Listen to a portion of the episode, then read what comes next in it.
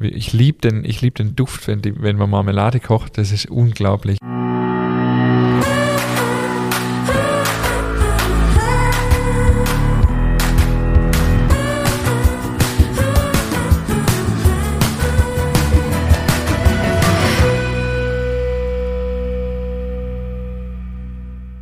Hallo und herzlich willkommen zu einer runden Folge, Folge 70 unseres Podcasts Nachtschicht. Mein Name ist Ingmar Grimmer und mir gegenüber sitzt heute wieder nur wir zwei, der wunderbare David Haas. Hallo David. Hallo, herzlichen Glückwunsch zu deinem etwas anderen Einstieg. Wahnsinn. ja, ich muss ja mal ein bisschen Abwechslung bringen. Hast du, ist dir sehr gelungen auf jeden Fall. Vielen Dank.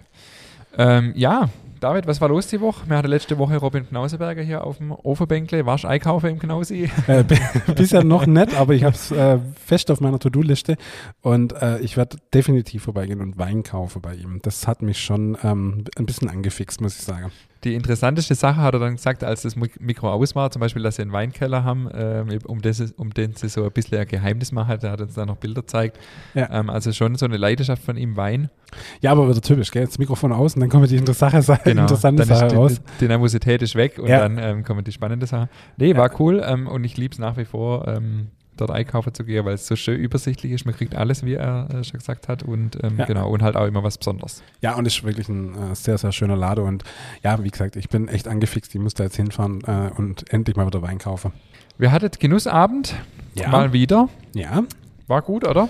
Du, Warst super. Zufrieden? Ich glaube, äh, wir hatten noch nie äh, ein Abend, der, also alle waren bisher gut, aber der stach schon besonders raus, weil die Gäste so wahnsinnig interessiert waren mhm. und wirklich krass fachliche Themen auch gefragt haben. Ähm, ich glaube, du du als Experte bist noch nie so sehr in die Tiefe gegangen an einem Genussabend. Mhm. Also es war wirklich äh, sehr spannend und sehr, ein sehr kurzweiliger Abend. Äh, total, also gebe ich dir total recht. Ähm, ich war noch nie, also bin regelrecht, äh, regelrecht warm worden. also es hat dann echt Spaß gemacht und ich hatte die äh, Angst teilweise schon, dass jemand, der jetzt nicht selber daheim backt, ähm, irgendwann mal denkt, über was redet der eigentlich? Mhm. Ähm, ich hoffe, das war nicht so, weil wirklich viele und wirklich tiefe Fragen gekommen sind, zum, also zum Thema Hobbybacke, jetzt gar nicht zum Thema Genuss an sich, sondern zum Thema Backe zu Hause. Und es war cool. War ja. spannend, auch mal so äh, den Genussabend zu erleben und ähm, es wurde dann auch etwas länger. Also Spitzname äh, Thomas Gottschalk jetzt dann langsam. äh, trotz, trotz Uhr, die ich extra noch geholt habe und ähm, ja, und trotz, trotz, dass wir uns vorgenommen haben, dass wir pünktlich Feierabend machen, ja. aber war schön doch. Ich fand es witzig, ich habe irgendwann auf die Uhr geguckt und dachte so, okay, jetzt haben wir acht und neun, weil wir eigentlich fertig sein müssen bei Brotgang Nummer zwei und eigentlich gibt es ja, oder es gibt fünf. dachte ich, oh ja, das wird spannend und wir waren noch nicht mehr in der Backstube hinter, ja. also von dem her. Aber es war trotzdem ein sehr, sehr schöner und kurzweiliger Abend. Ja. Der Rundgang durch die Backstube ist tatsächlich was, was uns zeitlich immer ein bisschen aus dem Ruder läuft, weil man das nicht so richtig im Gefühl hat, wie lange man da eigentlich unterwegs Also, ja, dann gibt es hier eine Frage, da eine Frage und da merke ich es immer nicht so, wie schnell die Zeit vergeht. Aber an dieser Stelle äh, Werbung. Wir haben, glaube ich, für der Juni noch freie Plätze. Ja. Ähm, es lohnt sich tatsächlich, also mir macht es von Mal zu Mal mehr Spaß. Äh, mir werde von Mal zu Mal besser, würde ich behaupten ähm, weil man einfach sicherer werdet und weil man uns immer wieder reflektieren und überlegt, was können wir anders machen. Von dem her, ähm, also auch die, wo im Januar da waren, können gerne nochmal kommen. Auf jeden Fall, ja. ja. Hey, Spaß. Es wird ein ganz anderer Abend sein, ja. und ähm, auch die Brotauswahl variiert ja immer wieder ein bisschen. Und von dem her, genau, Werbung an dieser Stelle und ähm, ja. Ich hatte übrigens am Samstag auch ähm, keinen Genussabend, aber einen Abend in der Bücherei in mhm. Waldenburg. Ich weiß nicht, ob du es gesehen hast. Ich habe es in deiner Insta-Story gesehen, ja. Über 30 Leute, war, war auch richtig gut. War total, ähm, ja, war richtig beflügelt dann auch fast schon. Ja. Es war echt äh, mega, eine mega Gruppe, auch total interessiert, auch viele Fragen zum Thema Bagger, aber auch zum Thema über unsere Bäckerei und alles Mögliche so drumrum. Und das war echt auch richtig gut. Wie lange ging der an? Aber generell, wie kann ich mir das vorstellen? Ich habe es ja mhm. nur auf Insta ein paar Bilder gesehen, aber wie, genau. wie, wie lief das ab? Ich habe, ähm, also überschrieben war der Abend ja mit Anekdoten aus der Backstube und Buchvorstellung. Ähm, das hab, mit der Buchvorstellung habe ich ein bisschen vernachlässigt. Also ich habe einfach erzählt über ähnlich wie am Genussabend auch, über Brotkultur, Brotgeschichte, ähm, aber ich habe von Anfang an gesagt, die Leute sollen ihre Frage einfach zwischen stellen, dann kam mir direkt zur Frage zu Sauerteig und Brotbacke und einfach alles Mögliche ähm, erzählt über Brot und auch äh, ein Brot haben wir auch gemeinsam verkostet und ähm, es war richtig, war richtig gut, ja. Wie viele Leute waren da da? Äh, ich glaube 32. Oh, okay. Ja. Genau, ich hatte ähm, äh, sie haben mir sogar so ein stylisches Sofa hingestellt, aber ich habe dann während dem Vortrag mich nicht hingesetzt, erst in der Fragerunde am Schluss. Genau, und das war, ähm, ja, das könnte ich mir vorstellen, tatsächlich auch öfters zu machen. Also das hat echt Spaß gemacht und ähm, war richtig schön. Du alte Rambesau. Ja. hey, du, ist ja cool. Ich finde es super. Ich finde, äh, es trägt ja alles dazu bei, dass Genuss in die Welt hinausgetragen wird. Und man merkt ja auch am, anhand des Feedbacks, dass die Leute einfach interessiert sind. Ja. Also von dem her ist es super. Ich finde es richtig, Absolut. richtig gut. Du alter Margebotschafter des Genusses. Sehr gut. Genau. Dann war am Wochenende auch noch Käsemarkt. Warst, du- Ja, ja. warst du? Äh, nee, ich war Nee. nett. Also bei mir war es nämlich folgendermaßen, es war ja Muttertag und meine Frau hat mit ihrer Freundin sich verabredet, um den Muttertag zu genießen und die sind auf den Genuss- und Käsemarkt gegangen. Da dachte ich, naja gut, okay, ich bin mit meiner Tochter unterwegs. Dachte ich, naja, ist ja total doof, wenn wir zwei getrennt auf eine, aufs gleiche Fest gehen. Und wenn dann meine Tochter noch Mutter sieht, dann äh, ist ja eh vorbei. Von dem her habe ich äh, ein wunderschönes Sonntag mit meiner Tochter verbracht. Äh, aber war genau aus diesem Grund nicht auf dem Genuss- und Käsemarkt. Ihr aber ja einfach alle zusammengehen können. ja, aber ich wollte ja den, den Frauentag lassen, so. sozusagen, verstehst du? Deshalb ähm, habe ich mich da zurückgehalten. Du Ja. wolltest ja nicht crashen. Genau. Und wie war's? Erzähl, wie war's? Ähm, es war gut. Gefühlt haben die Leute ähm, Corona vergessen. Also es war viel los. Ähm, wir waren uns echt nicht sicher, wie es läuft. Sind die Leute noch sehr vorsichtig, kommen vielleicht auch gar nicht so viel. Ähm, genau, und es war ja ein Käse- und Genussmarkt dieses Mal, wie du schon richtig gesagt hast. Es waren mega spannende Anbieter, also auch Nudelmanufaktur Specht, ähm, Manufaktur Jörg Geiger mit diese äh, Prisecco, ähm, der Tuk-Tuk-Kaffee, der Mhm. Jo mit seinem Kaffee, ähm, wir mit unserem Brot, ähm, viel Käse natürlich, klar. Es war richtig gut, der 360-Grad-Crepe mit seinem, mit seinem äh, Bio-Crepe, also war echt mega, ähm, mega was los auch. Ähm, wir waren am Samstag komplett ausverkauft, ich glaube so eine Stunde vor Marktende und am Sonntag zweieinhalb Stunden vor Marktende komplett ausverkauft. Wir waren etwas zurückhaltender mit die Menge als die Jahre davor. Allerdings sind wir die Jahre vor Corona auch einmal auf, böse auf die Schnauze gefallen, als es geregnet hat, weil es Mhm. wirklich steht und fällt mit, mit, äh, mit dem Wetter so ein Markt. Und ähm, wir haben dann gesagt, okay, wir wissen nicht, wie es Corona-mäßig abläuft. Lieber haben wir dann alles weg. War dann trotzdem ein bisschen schade, dass wir wirklich dann schon um halb vier im Prinzip die Bücher dann in die Theke gelegt haben. Ähm, da hatten wir noch eine Brotsorte, aber ab vier war dann eigentlich gar nichts mehr da. Mhm. Auf der anderen Seite muss man sagen, es war dann wieder auch, wiederum auch okay, weil dann haben wir dann auch irgendwie um halb sieben Feierabend gehabt und nicht irgendwie abends noch bis achte, neune alles verräumen. Von dem her war es ein voller Erfolg. Ich habe mit dem Crepe-Mensch gestern und heute schon äh, kurz mich ausgetauscht, bei dem lief es auch sehr gut. Also es waren, glaube ich, die Aussteller ziemlich zufrieden. Ähm, es war ein ganz anderer Standplatz dieses Mal. Es war alles ein bisschen anders, aber es war, war cool und ich liebe einfach die Atmosphäre auf dem Markt. Dieses Durchschlendern. Ähm, ich habe auch hier und da Käse mitgenommen. Ähm, meine Mutter wollte unbedingt äh, so ein Käsebrot, weißt du, da gibt es dann so, wo sie so warme Käse dann Mhm. drauf äh, streichelt. Ähm, ja, ich habe einen, ähm, einen feige Apfelsenf probiert, habe ich gleich zwei Gläser mitgenommen. So was, also ich liebe so feiges Senf. Ähm, bin ich echt happy, dass ich das gefunden habe. Ähm, es gab Eis, also es war, war schön. Habe Cool. beim Jo einen Kaffee getrunken, also Ja. rundum Gut, und das Wetter war Gelungen. halt auch perfekt. Gell. perfekt. Nicht Also zu warm, wirklich. nicht zu kalt, optimal Ja. und trocken. Du, und ich glaube, das ist wirklich auch für, für Genussmenschen äh, der Hotspot schlechthin. Also ich glaube, da kann man sich richtig äh, aus, austoben und durchprobieren und einkaufen und tolle Sachen erleben und entdecken. Ja, total. Und ich habe ähm, jetzt in der Reflexion nochmal drüber nachgedacht. Es gibt so coole Stände. Es gibt irgendwie so Stände, da denkst du, ja, ist ganz nett. Und dann gibt es aber so richtig authentische Stände. Ich weiß Mhm. nicht, ob du bei, äh, ich kann es jetzt nicht so richtig beschreiben, aber ja, zum Beispiel gab es einen mit Salami, da stand dann dran, Salami aus dem Finchgau und so. Und da dachte ich, oh cool. Und dann kam ich hin und habe die dann auch gekauft. Und im Nachhinein habe ich irgendwie, das hat irgendwie, war nicht so authentisch. Dann habe ich die, das Etikett anguckt, dann kam der halt aus Starnberg. ähm, die Salami war mega teuer und geschmacklich ist sie echt, finde ich jetzt persönlich nicht so, be nicht so besonders. Es hat mich dann echt geärgert im Nachhinein. Und dann das Gegenbeispiel, es gab einen Stand mit Käse, der war aus der Schweiz, weißt du, da war der Stand schon ganz anders, der Typ von seiner Kleidung her, äh, von seinem Dialekt her, es war einfach authentisch, wie er, wie er über sein Produkt gesprochen hat, war einfach mega authentisch. Und diese Stände zu finden, finde ich dann immer so ein bisschen die Herausforderung, weil ich habe auch so gedacht, so beim Drüberschlendern, ja, wo kaufst du jetzt Käse? Aber ich habe dann versucht, so ein bisschen zu gucken, welche Stände finde ich authentisch, welche finde ich interessant. Und es gibt schon einfach Stände auch, die sind, ja, die sind irgendwie nicht so interessant. Gar nicht, also ohne jetzt da bei jedem Einkauf zu haben, natürlich die Qualität beurteilen zu können. Aber das, und das fand ich spannend ähm, und das hat Spaß gemacht und hier und da dann was einzukaufen. Und dann, wenn die Qualität passt, ist auch egal, was es kostet, dann darf es auch mehr kosten. Ja. Ähm, ja, genau. Ja, und ich denke gerade, das ist ja das Schöne bei einem Markt generell. Also einfach, wenn man es halt Dinge entdecken kann. Und Ja. das ist halt so das Schöne. Und das macht, glaube ich, auch den Reiz Markt an sich äh, aus, so ein Voll. bisschen. Ja. Ja, was gibt's sonst? Wir hattet äh, schon lange keine Aufnahme mehr, oder? Was gibt's bei dir Neues? Auch du, eigentlich alles. Ähm, ich habe Backe, äh, Fla gesehen, Fladebrot habe ja. ich gemacht, ja. Sah, sah ehrlich gesagt ganz gut aus. Das war auch tatsächlich sehr, sehr gut. Ich, ähm, wir machen ja bei uns dann daheim öfters mal so, wir braten ein bisschen Halloumi an, machen uns so eine schöne Joghurtsoße und dann äh, einfach ähm, Fladebrot mit äh, alle möglichen Gemüse, Halloumi rein. Echt super lecker, äh, leckeres Gericht. Und das mit dem Fladebrot war wirklich, wirklich gut. Das ist tatsächlich ein, ein, ein Rezept vom Plötzblock.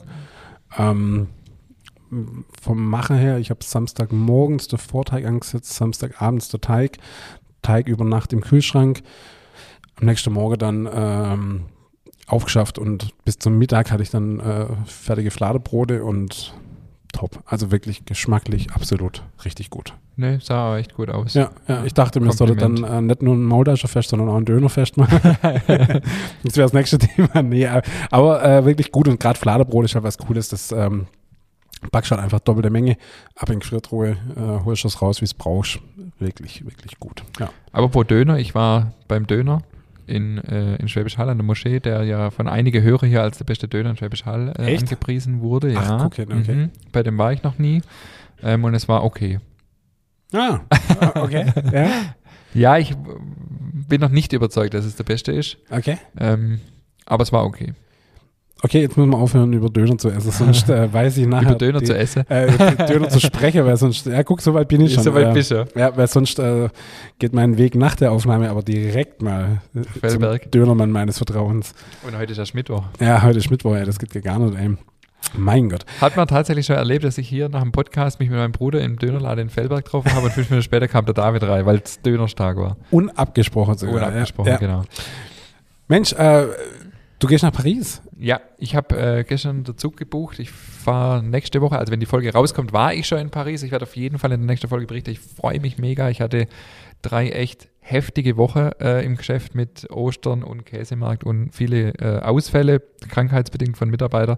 Und jetzt nehme ich mir die Auszeit einfach, äh, obwohl es jetzt tatsächlich auch beruflich ist und wahrscheinlich gar nicht so stressfrei, aber äh, zwei Tage, zweieinhalb Tage, ja, zwei Tage Paris.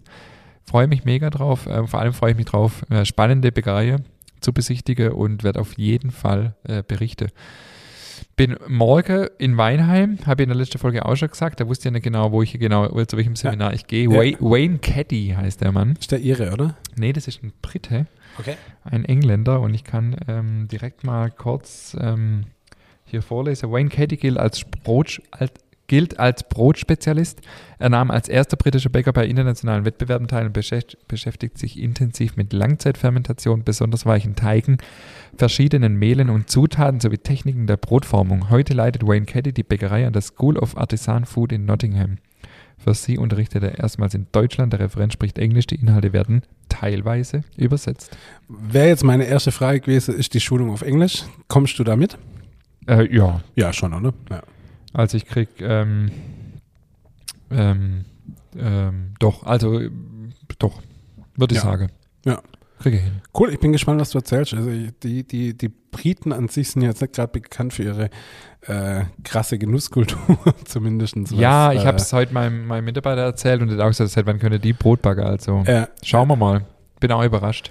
Ja, also ich kann mich immer noch dran erinnern, als ich ähm, in London unterwegs war und dann eines Tages vor Herman's German stand und da gab es deutsche Backware und deutsche Currywurst und das war wirklich so, oh geil, endlich mal vernünftiges War das Essen. dann auch richtig gut? Weil oft gibt es ja auch so deutsche Bäckereien und die sind dann so semi-gut. Das war tatsächlich gut. Okay. Ja. Herman's German. Herman's German. Im, Im Gegensatz zu, äh, als ich in Schottland war, war ich auch mal unterwegs und dann auch in einer deutschen Bäckerei. Und das war tatsächlich nur der Name, der gut war. Also eine deutsche Bäckerei, aber der Rest Ja. war so, naja, geht so. Auf Kreta auch mal erlebt. Ja. Ja, ja, leider, leider, aber na gut. Sind wir weiter beim Thema Maultaschenfest? Im Kopf, ja. nee, wir müssen jetzt dringend mal unser, unser, ähm, unser Probekocher Ja. machen. Es gibt noch ein paar Fragen zu klären. Wie machen wir den geile Kartoffelsalat? Ja. Was für eine Brühe machen wir? Und äh, da müssen wir einfach die Kartoffeln, äh, den, die Maultasche mal machen. Meine Frau hat extra Nudelteig auf Zeit, als sie Nudeln gemacht hat neulich Ja. und hat Chef drauf geschrieben, steht jetzt seither im Kühlhaus, weil ich noch gar nicht dazu kam, aber das werde ich jetzt hoffentlich mal na, nächste Woche vielleicht angehen. Ja, ja. Du jetzt, äh, geh du mal nach Paris und mach mal ähm, deine Fortbildung und dann kümmern wir uns das Thema, um das Thema, würde ich sagen. Äh, ich meine, wir haben ja noch ein bisschen Zeit, aber Ja, du, die Zeit rennt. Ja, du, um Gottes Willen, musst du mir nicht sagen, ja, das weiß ich. Aber äh, auch das kriegt man hin. Aber erzähl mal noch ganz kurz, was für Bäckerei schaut ihr euch denn in Frankreich an? Kleine hauptsächlich oder auch was Größeres? Ich weiß es gar nicht genau, weil wir gehen ja mit dem ersten französischen Brotsommelier, der bei mir im Kurs war, den ich übrigens unbedingt auch mal noch einladen will zum Gerne. Thema Baguette. Ähm, und er hat äh, einfach ein paar Bäckereien auf der Liste, die er uns zeigen will. Ich weiß es gar nicht. Und mach bitte ganz, ganz viele Fotos. Ich finde es so Ja. schön, die französische Oh, ich Bäckereikultur. müsste mir noch ein bisschen Platz auf dem Handy machen, keinen Platz mehr. ja, mach das unbedingt. Also, ach Ja. Gott, ich finde es so schön immer. Ich liebe es, in Frankreich in Bäckerei reinzugehen. Ja. Da könnte ich stundenlang bleiben. Ja, ich, ich war auch noch nie in Paris, muss ich zugeben, also ich bin echt gespannt. Ich finde es auch witzig, also wenn ich in, in Frankreich unterwegs bin und äh, wie es jetzt ähm, meine Frau an andere Schaufenster zieht, zieht es mich immer an die Bäckereischaufenster und da stehe ich immer und gucke dann so rein und ach, das ist schon echt schön. Ja, doch. Ähm, das sind so wirklich Bäckereien fürs Herz oftmals. Ja, so. die Konzepte sind halt sehr, sehr warm und Ja. ja, Ja. eigentlich so das, ja, was mir auch sehr gefällt. Ja. Ich habe zwei Feedbacks dabei, Schieß los. äh, wie immer, und zwar vom Nick, der uns ähm, schreibt, Hi zusammen, habe gerade eure neue Podcast-Folge gehört und möchte einen kleinen Einblick in die Welt der Pasta geben. Die Pasta Secca, wenn man es hoffentlich richtig ausspricht, ist tatsächlich ohne Ei und besteht nur aus Hartweizen, Grieß und Wasser. Diese Pasta werden anschließend getrocknet und verkauft. Dazu gibt es auch ein Reinheitsgebot. Die Pasta Fresca werden mit Ei hergestellt und in der Regel nicht getrocknet, sondern direkt frisch verkauft. Dadurch, dass echte, in Anführungszeichen italienische Pasta durch Bronzeformen gepresst werden, erhalten diese eine raue Oberfläche, wodurch die Soße besser haftet. Außerdem niemals abschrecken nach dem Kochen. Dadurch wird die Stärke abgewaschen und die Soße haftet schlechter. Nicht gewusst? Pasta ohne Ei ist bissfester als Pasta, die Ei enthalten. Ich kaufe eigentlich nur noch hochwertige Pasta ohne Ei und durch Bronze gepresst. Der Geschmack ist hervorragend. Einzige Ausnahme Spätzle. Die werden natürlich selbst gemacht und bestehen bei mir nur aus Weizen, Dunst und Ei. So viel dazu. Cool. Also wieder was gelernt. Ich werde definitiv äh, demnächst mal Pasta ohne Ei nur mit Wasser probieren, Mhm. weil ich, wie gesagt, diese, äh, habe jetzt glaube ich schon mal erzählt, diese Pasta, ähm, die ich beim Knausi äh, mir immer hole, ähm, auch wohl nur mit äh, Wasser gemacht ist. Mhm. Hallo David und Ingmar in Klammer Reihenfolge alphabetisch, sehr nett. Danke für die vielen Stunden der Info, der Unterhaltung, der Entspannung. Als gebürtiger Stuttgarterin mit Hohenloher Oma geht mir bei eurem Podcast das Herz auf. Ich freue mich an eurem Zungenschlag, eurer Philosophie und Haltung und an den praktischen Infos, die im Podcast rüberkommen. Angeregt durch eure Sauerteig-Sendungen habe ich mich aufgemacht zu erkunden, wie alt mein eigener Sauerteig denn ist. Leider verliert sich sein genauer Geburtstag im Dunkel der Geschichte. Klar ist nur, dass meine Mutter seinen Urahn irgendwann Anfang der 80er Jahre erzeugt hat, in Anführungszeichen. Damit kommen wir zu meiner Frage. Kann es sein, dass alte Sauerteige wie mein 40 Jahre alter Fritz nicht nur triebstärker sind, sondern auch robuster als junge Sauerteige? Ich höre von Sauerteighotels. Fritz braucht man nicht ins Hotel schicken oder in den Urlaub mitnehmen. Der harrt geduldig im Kühlschrank aus und reagiert freudig, wenn er nach Wochen wieder gefüttert wird. Meine Mutter hat ihren Sauerteig mehrmals im Jahr vier bis sechs Wochen lang im Kühlschrank sitzen lassen, völlig problemlos. Oder funktioniert das genauso gut mit einem jüngeren Sauerteig? Und dann erzählte mein Vater zum Thema Sauerteig noch, wie seine Oma auf ihrem Bauernhof in ihrem hohenlohischen Heimatdorf bei Mergentheim alle paar Wochen große Mengen an Brot gebacken hat. Der Teig wurde in einem hölzernen Trog gemischt und am Ende des Backtags der Teigrest aus dem Trog gekratzt, mit Mehl verrieben und getrocknet und für den nächsten Backtag in einem Leinensäckchen aufbewahrt. Und während Hefe auf Hohenlohe Heife heiße, sei das der Heifel gewesen. Genau das berichtet doch in einer Podcast-Folge eine eurer Ofenbänkles-Mitsitzerinnen auch. Falls also Ingmars namenloser Sauerteig oder der Jünger Jürgen mal abnippeln sollten, was ich nicht hoffe, sagt Bescheid. Ich zweige euch dann etwas von meinem Heifel Fritz ab. Ich freue mich auf viele weitere Nachtschichten. Macht bitte weiter so mit dem Podcast, aber auch mit eurem Unternehmen. Liebe Grüße, Ute. Vielen Dank, liebe Ute. Ähm, zu der Frage, ja, also es ist so, dass umso älter eine Sauerteigkultur ist, umso stabiler ist sie auch. Und damit ist alt jetzt nicht unbedingt im Sinne von Jahre gemeint, sondern wie viel Auffrischung hat der schon hinter sich. Ähm, ein alten Sauerteig kann auch schon durchaus reif, gereift alt sein, wenn er ähm, einfach viel benutzt wird. Mhm. Genau, also das ist immer stabiler. Wobei ich dazu sagen muss, ähm, dass eine stabile Sauerteigkultur, auch wenn sie noch nicht so alt ist, locker zwei, drei Wochen im Kühlschrank überlebt, wenn sie, wenn sie gut ist. Ja. Ja, also die Erfahrung habe ich mit Jürgen auch gemacht. Also Jürgen ist ähm, immer stabiler, also es ist wirklich äh, tipptopp. Ähm, ja, von dem her. Aber man hat es ja am Genussabend auch schon ausgiebig davon. Das, ist, funktioniert wirklich sehr, sehr gut. Ja.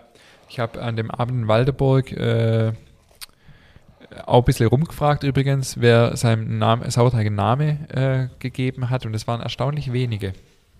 Ja. Obwohl da auch viele Hobbybäcker dabei waren. Unpersönliche Menschen. Ich habe ja. übrigens auch die Umfrage gemacht in Waldeburg, wer sein, äh, wer sein Laugewickel mit Nutella isst, beziehungsweise Butter drunter. Ähm, es war wie immer halbe halbe ungefähr. Ja. Ähm, und eine hat gesagt mit Frischkäse und Nutella. Boah, das ist später. Uh, Alter. Uh. Wow. Hat sich mir jetzt auch nicht so erschlossen, aber ja. die war total begeistert. Okay, ja gut. Ja gut, aber auf jeden Fall an dieser Stelle gehen Grüße raus an Fritz. auf jeden Fall. Und ähm, gut, oh, frisch, boah, das, ja, zieht es bei mir alles zusammen ja, jetzt gerade. Okay. bei mir auch nicht so. Wow. Ähm, zu dem Thema noch mit Hevel. Ja, ja, das ist tatsächlich der Unterschied. Die Frage kam ja. dann Waldeburg auch. Ein Hevel ist quasi, das ist Hohenlohe ist tatsächlich das Wort, ähm, so wie sie es beschrieben hat, wenn man restliche Brotteig zusammenkratzt und trocknet. Ja. Da ist ja aber Salz, Hefe und alles schon mit drin. Es ist ja ein quasi getrockneter Restbrotteig. Haben wir, glaube ich, schon mal ausführlich in ja, irgendeiner haben wir schon mal besprochen. Folge besprochen. Gell? Das ja. nur noch ergänzend. Also wer es sucht, äh, einfach alle 70 Folgen anhören dann. Ja, genau. Irgendwo wird es schon sein. ja. Ja, wir haben auch ein Thema dabei heute. Mhm. Und zwar ähm, geht es halt gar nicht ums Backen, sondern ums Kochen. Ich koche leidenschaftlich gerne Marmelade und mhm. habe gedacht, das wäre doch bestimmt auch mal ein Thema, was wir hier im Podcast äh, besprechen könntet. Ähm, genau. Habe auch sogar ein Rezept mitgebracht und ähm, wollte einfach mal so ein bisschen erzählen, auf was es für mich ähm, bei einer guten Marmelade ankommt. Kochst du auch Marmelade? Ich esse Marmelade. ja, nein, du, das nein, muss auch jemand machen. Es ist tatsächlich so, dass ich mir für dieses Jahr, ich habe mir generell vorgenommen, sehr, sehr viel auf Vorrat zu machen für daheim. Ich finde es ja. einfach unfassbar cool. Soße, Suppe, alles Mögliche. Und Marmelade ist dieses Jahr jetzt mit der Erdbeersaison. Wir wollen ähm, jetzt demnächst mal auf so ein Erdbeerfeld gehen und selber mit, mit unserer Kleine dann äh, die Erdbeeren hole und pflücke und dann halt daraus Marmelade koche, finde ich super spannend. Also mein, meine Mutter das, macht das jedes Jahr und es ist mit Abstand eine der geilsten Marmelade. Die, also selbstgemachte Marmelade ist um Welten besser wie alles, was du sonst im Supermarkt im Regal findest. Ich war vor sieben, acht Jahren mal in der Schweiz und habe äh, den Marmeladekönig der Schweiz über die Schulter geschaut, Markus Kunz, der macht, ähm, die haben eine Bäckerei gehabt ähm, und er hat sich so auf Marmelade spezialisiert, dass er äh, gegenüber von der Bäckerei eine zweite Lade noch gehabt hat, wo er nur Marmelade kocht hat. Also das war früher auch mal ein Lade, wo hat er im Schaufenster Marmelade kocht, äh, in so Kupferkessel und hat es richtig professionalisiert, hat den ganzen Tag nichts anderes mehr gemacht, wie Marmelade kocht. Der hat mir, der hat mir erlaubt, mal einen Tag ihm über die Schulter zu schauen. Das war mega interessant. Da habe ich viel, viel gelernt, unter anderem, dass es äh, darauf ankommt, dass die Früchte vollreif sind. Also lieber ein Ticker zu reif wie wie zu unreif, dass sie einfach ein volles Aroma haben, wenig Zucker, das machen viele auch meiner Meinung nach viel zu viel rein. Apfelpektin mache ich als Stiliermittel rein. Und ähm, was er immer macht, und das habe ich mir auch abguckt, er tut die Früchte immer eine Nacht im Kühlschrank stehen lassen mit 10% Zucker. Also einfach Zucker drüber mhm. und ja. ziehen lassen. Genau, und dann ist es am nächsten Tag so richtig, das riecht brutal lecker und das ist dann so richtig äh, Saftzoge. Und am nächsten Tag wird es eingekocht und ich mache das auch gar nicht so zwei, drei Minuten, sondern ich koche das einfach so lange ein, bis das geliert. Also ich nehme kein äh, Gelierzucker oder irgendwas, sondern lediglich eine fest definierte Menge Apfelpektin und Zucker. Genau. Äh, und ich messe dann der Zuckergehalt auch. Das muss man nicht unbedingt machen, das kann man sich auch, ähm, sag ich mal, ähm, errechnen, wie viel da rein muss, aber ähm, die Früchte haben ja immer unterschiedlich Zuckergehalt, deswegen ja. messe ich das dann auch, dass das immer gleich ist. Du mischst das mit, was? Äh, das heißt Refraktometer. Wie beim Wein. Wie beim Wein, genau. Mhm. Und ähm, Grad Brix ist die Einheit. Und ich habe halt für jede Sorte festgelegt, wie, wie viel, wie, wie die, wie viel Zucker da drin sein soll quasi äh, nach, nach dem Messen. Und ich habe unterschiedlich, je nach Reifegrad der Früchte, Mhm. haben die ja mehr oder Dann, wie weniger kannst du Zucker. gegensteuern, wenn jetzt äh, zu viel Wenn zu viel ist, ist es zu spät. Dann ist zu viel. Später. Genau, also ich fange halt an mit einer fest definierten Menge, die auf jeden Fall drunter liegt Ja. und messe dann. Okay, Und dann schütte ich halt nach. okay. Dadurch äh, steuerst du halt auch eine gleichbleibende Qualität, oder? Genau, also Ja. wir verkaufen es ja auch im Laden, soll es möglichst immer gleich sein. Wenn man es daheim macht, jetzt nicht ganz so entscheidend, aber Ja. genau. Okay. Ähm, dann mega wichtig natürlich, dass die Gläser sauber sind, wenn es abgefüllt wird. Was ich dann immer noch mache, ist, dass ich es nach dem Abfüllen einmal mit Kirschwasser kurz besprühe, besprühe mit so einem Sprüher. Okay. Ähm, und dann stelle ich es auf den Kopf für 10 Minuten.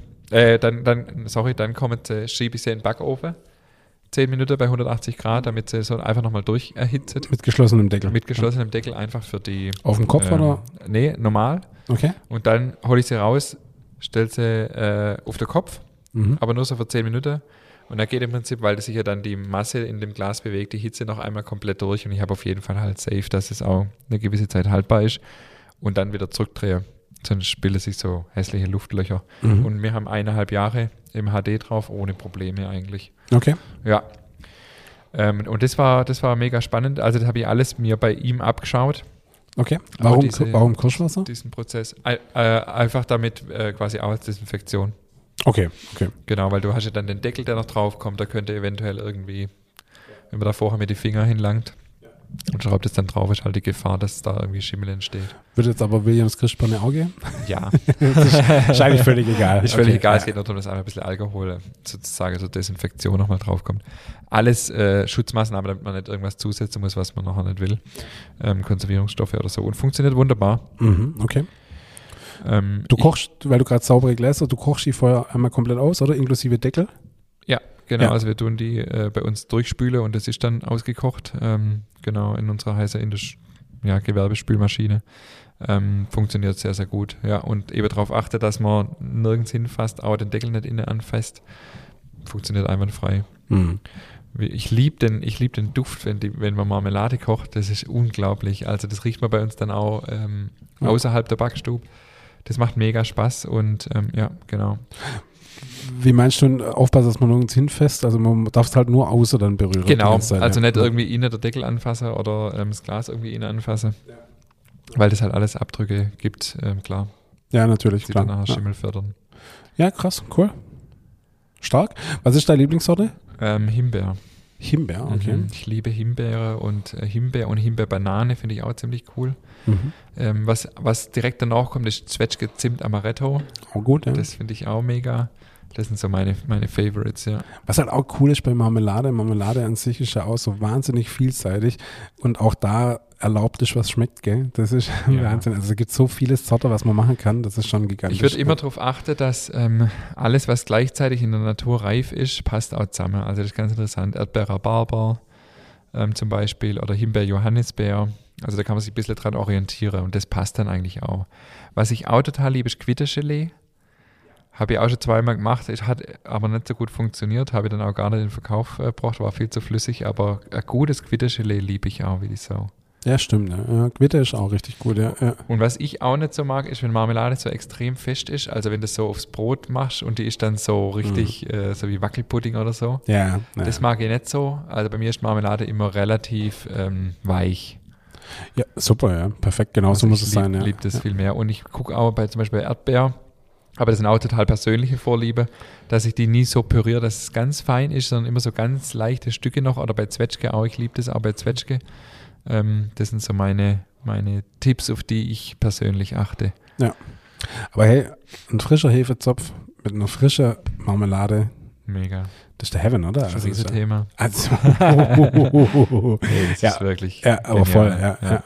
Also Marmelade ist wirklich ähm, echt total cool. Ja, Gibt es einen Unterschied zwischen Marmelade Ja. und Gelee? Äh, nee, Äh, nicht Gelee, ähm, Konfitüre, Konfitüre, genau. Fruchtaufstrich, Ja. Gelee, Ja. Xels. Ja. Das, äh, da müssen wir jetzt mal noch Licht ins Dunkel bringen, weil mir schwätzt jetzt die ganze Zeit von Marmelade, ist gar nicht richtig, weil in Deutschland sind wir ja natürlich sehr reglementiert. Also Marmelade besteht aus Zitrusfrüchte. Yep. Genau, also es gibt keine Himbeermarmelade. Ist nicht erlaubt. Ähm, Konfitüre ist es tatsächlich auch nur, wenn ein gewisser Zuckeranteil drin ist. Also meine Marmeladen, nennt es jetzt einfach mal so, darf man nicht Konfitüre nennen. Deswegen heißt es ja bei uns Xels, weil das ist nicht definiert, was das ist. Ich wollte gerade sagen, als Schwabe kann man das umgehen und Richtig. sagen Excelsior. Umgangssprachlich müsste es Fruchtaufstrich heißen. Und damit ist man quasi aus einer Definition raus. Also man kann alles Fruchtaufstrich nennen, aber man kann bei weitem nicht alles Marmelade und Konfitüre nennen. Okay. Ähm, Gelee wiederum ist halt eben nur aus Fruchtsaft. Also wie zum Beispiel Quitte-Gelee ist ja nicht aus der, aus der voller Frucht, sondern aus dem Saft gekocht. Ähm, also das ist, versteht kein Mensch, warum. Ich habe das recherchiert, warum das so ist. Ähm, Weil es nie richtig reglementiert war, hat man das dann irgendwann mal einfach so festgelegt, aber es gibt keinen tieferen Sinn dahinter. Also Orangenmarmelade ja, Erdbeermarmelade nein. Weil. Erdbeerkonfitüre. Und da gibt es auch nochmal die Unterscheidung äh, Konfitüre extra. Da geht es dann um den Frucht- zu Zuckeranteil. Ähm, da weiß ich jetzt nicht genau, wie die Definition ist, aber ja. Also, wir hatten ja neulich auch die Lebensmittelüberwachung da, der hat sich das auch genau angeschaut. Und er war ähm, dann etwas frustriert, dass ich Xels hinschreibe, weil da gibt es keine Definition dafür. Ähm, aber er hatte trotzdem was auszusetzen. Ähm, ich weiß es schon wieder gar nicht mehr, ehrlich gesagt. Ähm, aber zum Beispiel nur das am Rande. Bei uns steht auf dem Glas nicht mindestens haltbar bis, sondern lecker bis. Hm. Und das darf man nicht. Es muss Nicht mindestens haltbar bis Ernst. draufstehen, doch. Nein. Ja, es, ist, ist nicht, es ist nicht mal im HD zum Beispiel erlaubt. Ähm, es muss mindestens haltbar bis. Damit der le- letzte Dumme versteht, oder was? Echt? Genau. Ach, krass. Ja. Witzig, ja. Also das nur so am Rande, das ist typisch Deutschland, aber genau, also deswegen bei uns heißt es Geselz. Ich weiß nicht, das ist vielleicht auch so ein, so ein ähm, Wort, wo es viele andere Wörter noch gibt, oder? Wie sagen die anderen Regionen dazu? Oder Boah, sagt man tatsächlich im. Rest von Deutschland Konfitüre? Also ich, also ich, klar, als Schwabe kennt man es als Xels. Marmelade ist dann das nächst naheliegendste hochdeutsche Wort, Ja. das es gibt. Ja. Konfitüre sagt bei uns kein Mensch. Konfitüre überhaupt nicht, nee. Ich finde es auch nicht sexy, ehrlich gesagt. Also Weißt du, wie, wie, sagt- wie, wie, würde, wie würde ein echter Schwabe Erdbeergesels sagen? Preschling. Freschlings. Preschlingsgselz. ja, das typische schwäbische Wort ist auch ein Preschlingsgselz Häferle. Ja. Ja, ja. das, ja, da könnt ihr jetzt ein schwäbisches Wörterbuch kaufen und nachschauen, was das bedeutet. Freschlingsgesels. Ja. Da habe ich noch einen guten Satz dazu, den suche ich noch raus bis zum Ende der, äh, bis zum Ende der Folge. Ja. Und zwar. Ja, aber wirklich Marmelade. Also ich, äh, ich will es jetzt nicht nochmal sagen, aber es ist wirklich ein Riesenthema. Ich finde, also umso länger ich mich darüber unterhalte, umso mehr Bock habe ich drauf. Ja, also ich, ich mag das echt auch sehr und ich ziehe das heutzutage ehrlich gesagt fast mal äh, mal einem Nutella oder Nuss-Nougat-Aufstrich vor. Äh, wie du sagst, so, ein- so ein Hefezopf Sonntagmorgens. Ja, aber nicht ähm, nur da. Es funktioniert auf dem Croissant, es funktioniert auf dem Weckle, es funktioniert auf Brot, es funktioniert wirklich über, überall. Ja, das stimmt. Es gibt ja also ganz, äh, wo, wobei da funktioniert jetzt wieder die Kombination Frischkäse und Marmelade, da funktioniert sie ganz gut, finde ich. Ähm, Frischkäse, Marmelade. ja, Funktioniert? Das, meine Frau isst das mit Quark manchmal auch. Ja, Das habe ja. ich noch nie probiert mit Frischkäse. Gut. Quark und Früchte funktioniert immer. Das ist auch so ein Ding, das immer funktioniert. Also, Ja, Ja. voll. Und mit Käse halt auch. Also wie gesagt, ich habe es in der letzten Folge gesagt, ich habe neulich einen Gorgonzola mit Himbeermarmelade, äh, Himbeergesalz, Himbeerkonfitüre, Ja. fand ich Hammer. geht klar, ja. Ähm, so, jetzt habe ich den Satz gefunden, der kam bei uns noch in der Familie-WhatsApp-Gruppe, weil meine Mutter ist ja eine waschechte Schwäbin. Spresch, äh, Moment, ich muss gut das richtig aussprechen. Spreschlingsgeselshäfele ist übers Stiegergeländer in der Citroën nachgeflogen.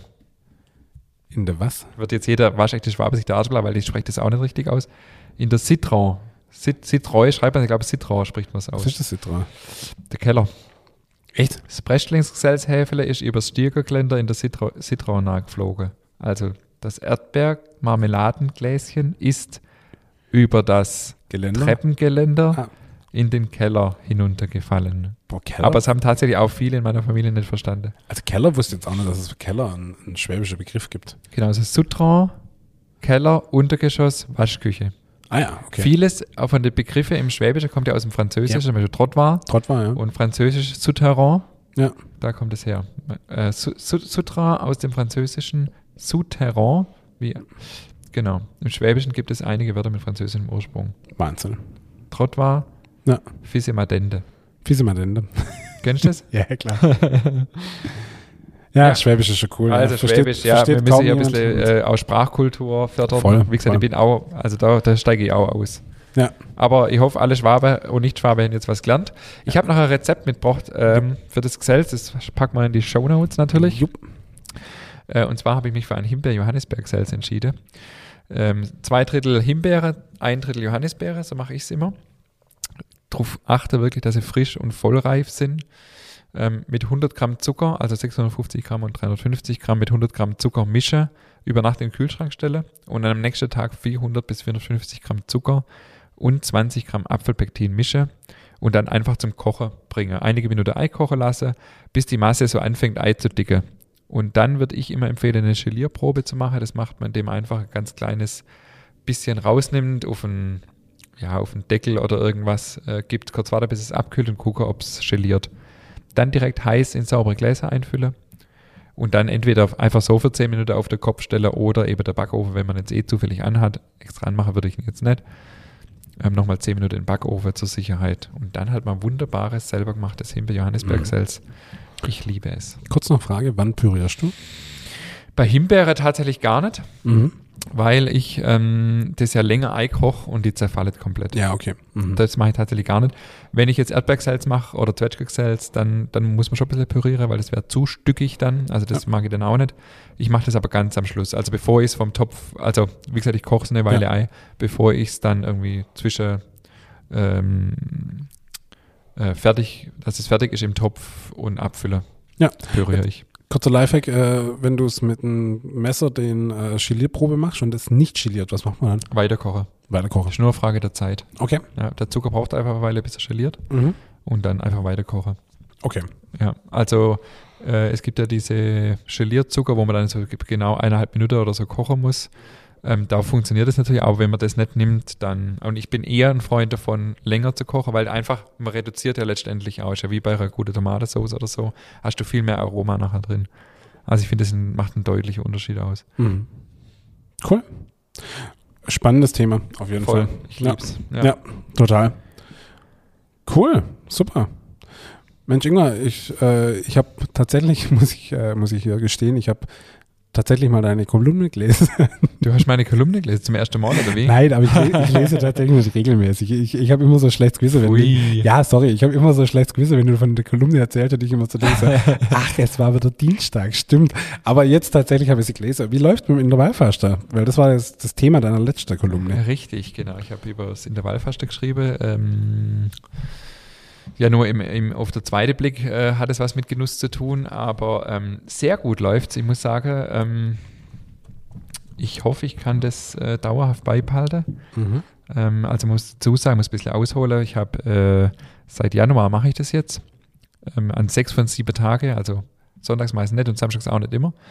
Ähm, aber es funktioniert wunderbar. Also ich habe nicht das Problem, dass ich irgendwie jetzt mega Hunger hätte oder so, sondern lasse tatsächlich einfach das Frühstück weg und trinke halt nur einen Kaffee und muss sagen, ich fühle mich fitter, frischer, vitaler ähm, und ich habe wieder ja, neues Bewusstsein für das, was ich esse, weil ich mir überlege, wann ich esse und so weiter. Vorher habe ich mir weniger Gedanken gemacht darüber, was ich esse und wann ich esse.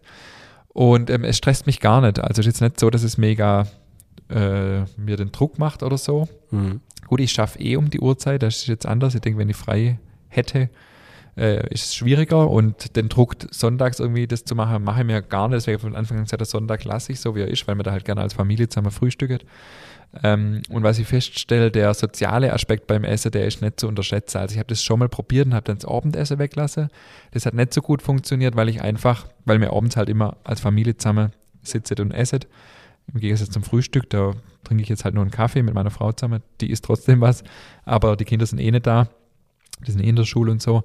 Deswegen war es Abendessen schwierig und das, also für mich funktioniert es wunderbar. Ich habe ähm, nicht immer das Gefühl, ständig mit Essen überladen zu sein und ähm, wirklich auch das mal wieder wahrzunehmen, auch mal einen leeren Magen zu haben, ist also, ich würde es jedem empfehlen und es soll ja auch mega gesund sein und so fühlt sich auch an, also ich fühle mich total fit ähm, und das, ja, genau, also das sind meine Erfahrungen derzeit, ich kann da gerne noch ab und zu mal wieder drüber berichten, wenn ich es, äh, ja, wie es sich entwickelt, aber im Moment Mhm. bin ich sehr zufrieden damit. Cool, ja, du, ich werde immer mal wieder nach, äh, nachfragen, wie es damit läuft. Also ich finde es auch sehr Hast du es schon spannend. mal gemacht? Ich habe es schon mal gemacht und ich muss tatsächlich sagen, mit 16,8 habe ich eigentlich auch kein Problem. Also wirklich Mhm. ähm, 8 Stunden Essen, 16 Stunden. Weil, wie du sagst, das Frühstück weglassen ist für mich tatsächlich jetzt nicht so schwierig. Ja. Also ich bin eigentlich nicht so, außer am Wochenende, unter der Woche eigentlich nicht so der große Frühstücker. Äh, von dem her, ja, aber ich müsste halt mal wieder bewusst drauf achten und ich Ja. finde es wirklich auch sehr gut, Und das tatsächlich. ist halt so Kopfsache irgendwie. Ja. Was mir halt sehr gut gefällt, also ich habe ja immer wieder auch mit Gewichtsproblemen zu kämpfen. ähm, und habe schon einiges probiert, was mir halt gut gefällt. Es ist halt keine Diät oder so. Ja, also genau. es ist wirklich einfach eine andere, eine, eine, eine Angewohnheit, die man sich echt relativ leicht angewöhnen kann, die sich gut in den Alltag integrieren lässt. Also es, ich esse jetzt nichts extra, meine Frau muss nichts extra kochen oder irgendwas. Ähm, und ich esse ganz normal, wenn ähm, Geburtstag ist oder irgendwas, genauso ein Kuchen und so. Ähm, aber trotzdem habe ich es geschafft, einfach ein bisschen abzunehmen, was halt bei mir notwendig war. Und, ähm, und es ist halt einfach sehr, sehr gesund. Ja, cool. Ja. Wunderbar. Ja. In diesem Sinne würde ich sagen, das war echt spannend. Noch ein Ja. kurzer Ausflug. Kocht mir Marmelade, esst mir Marmelade, vor allem selbstgemachte. Das ist kein Vergleich zu dem, was es im Supermarkt gibt. Und in diesem Sinne, bis nächste Woche. Bis nächste Woche.